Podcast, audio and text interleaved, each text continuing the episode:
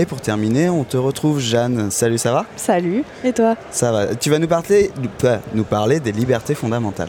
Oh oui, ce vaste sujet très très compliqué je, je me suis plongée dedans et j'ai eu beaucoup de mal, je vous avoue, mais j'ai essayé de faire un petit... Euh, un petit euh, résumé de tout ça. Donc euh, mardi 13 décembre 2016, donc euh, hier, les eurodéputés ont adopté à une très large majorité le texte sur la situation des droits fondamentaux au sein de l'Union européenne et de ses États membres en 2015. Bon, ça paraît un peu vieillot, mais les, les, sujets sont toujours d'actualité. Donc l'objectif de ce rapport, c'est d'examiner les problèmes de respect des droits fondamentaux dans les pays de l'Union et il est proposé chaque année au Parlement européen. C'est une sorte de bilan des avancées et des reculs en matière de droits fondamentaux.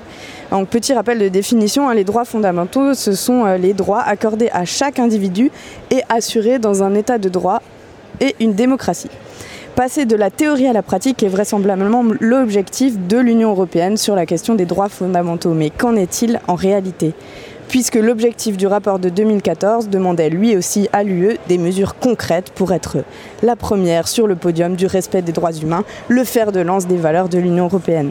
Les problèmes d'hier sont toujours ceux d'aujourd'hui. Euh, malheureusement, pour l'année 2014, la rapporteure Laura Ferrara abordait la liberté d'expression, la nécessité de garantir un bon équilibre entre respect des droits fondamentaux et sécurité collective, les, les incidences des politiques d'austérité et de la corruption sur les droits fondamentaux, la situation dans les prisons, ainsi que la lutte contre les discriminations et la protection des droits des migrants et des réfugiés.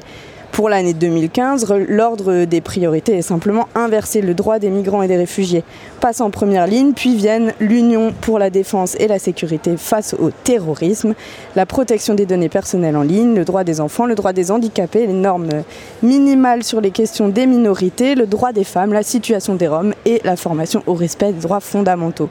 Donc, euh, lors du débat sur la situation des droits humains au sein de l'UE, Bruno Gollnisch, eurodéputé, membre euh, d'aucun groupe, enfin le groupe qu'on appelle non inscrit ici, il est plus connu en France euh, pour faire partie du Front National et ne manque pas de nous rappeler que l'histoire n'y est pas pour rien dans les règles appliquées pour les droits fondamentaux. Réfugiés, discrimination religieuse, non, non, pour Bruno Gollnisch, c'est la liberté d'expression qui devrait être la priorité. On l'écoute. Ce qui a échappé, c'est précisément les restrictions à la liberté d'expression. Elles sont pourtant nombreuses, elles sont euh, en politique, contre tous ceux qui émettent des réserves à l'égard de la politique d'immigration. Elles euh, sont en morale, elles sont aussi même dans le domaine de l'histoire où des dizaines, des centaines euh, d'Européens sont condamnés, ruinés, souvent emprisonnés parce qu'ils contestent les dogmes qui ont été fixés par les vainqueurs, au nombre desquels figurait Joseph Staline.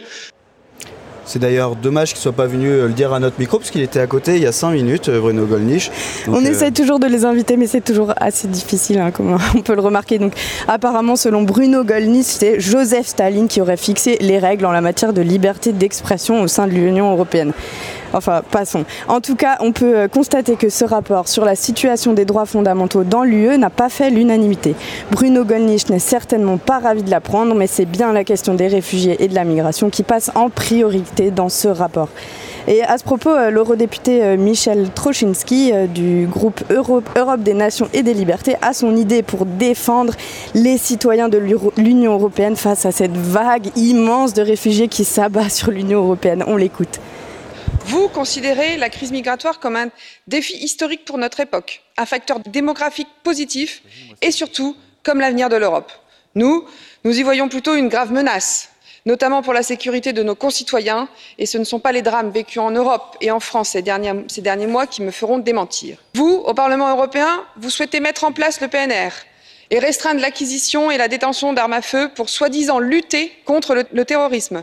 Nous considérons qu'il s'agit là d'une nouvelle et brutale atteinte aux libertés des honnêtes gens pour les désarmer face à une menace terroriste que vous n'avez été et ne serez jamais en mesure de combattre. Les armes, bon sang, mais c'est bien sûr, voilà la solution pour éviter euh, de s'occuper de ces nombreux réfugiés qui fuient la guerre et la politique euh, d'asservissement de leur pays. Euh, trêve de, de, pardon, trêve de plaisanterie, euh, selon le rapporteur Joseph Nagui du groupe euh, Parti populaire européen, avant que ces chartes, traités, accords et autres textes juridiques puissent être appliqués par les États membres, il faut travailler à la lutte contre les populismes, les nationalismes et les extrémistes qui se répandent dans les politiques nationales. L'Union européenne doit être vigilante pour que ce nationalisme ambiant ne devienne pas la norme au sein des États membres, dit-il. Donc depuis le traité de Lisbonne en 2009, la charte des droits fondamentaux est enfin devenue contraignante, c'est-à-dire qu'il est possible de forcer, de de, motiver les États à respecter les droits fondamentaux tels que la dignité humaine, la liberté, l'égalité, l'état de droit, euh, les droits des personnes appartenant à des minorités. Mais cependant, bien sûr, de très nombreuses violations euh, des droits fondamentaux ont encore lieu sur le territoire des États membres de l'Union.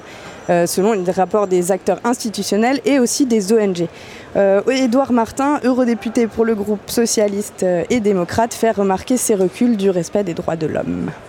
Du côté des États membres, regardez les reculs aux violations des droits des femmes, des droits du LGBTI, des droits des réfugiés. Du côté de la Commission et du Conseil, constatons l'absence de directive congé maternité ou le blocage du paquet anti-discrimination.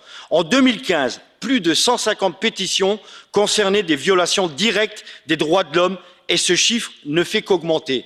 Qu'en sera-t-il en 2016 Nous savons trop bien, l'histoire nous l'a démontré, qu'en temps de crise en matière de droits fondamentaux, chaque fois que nous cessons d'avancer, nous reculons. Alors ne soyons ni complices ni responsables de ces reculs, mais à l'offensive sur les droits fondamentaux. Merci. Donc selon le texte, la priorité est les droits des réfugiés et les migrations vers l'UE qui doivent se faire euh, dans le respect des droits fondamentaux.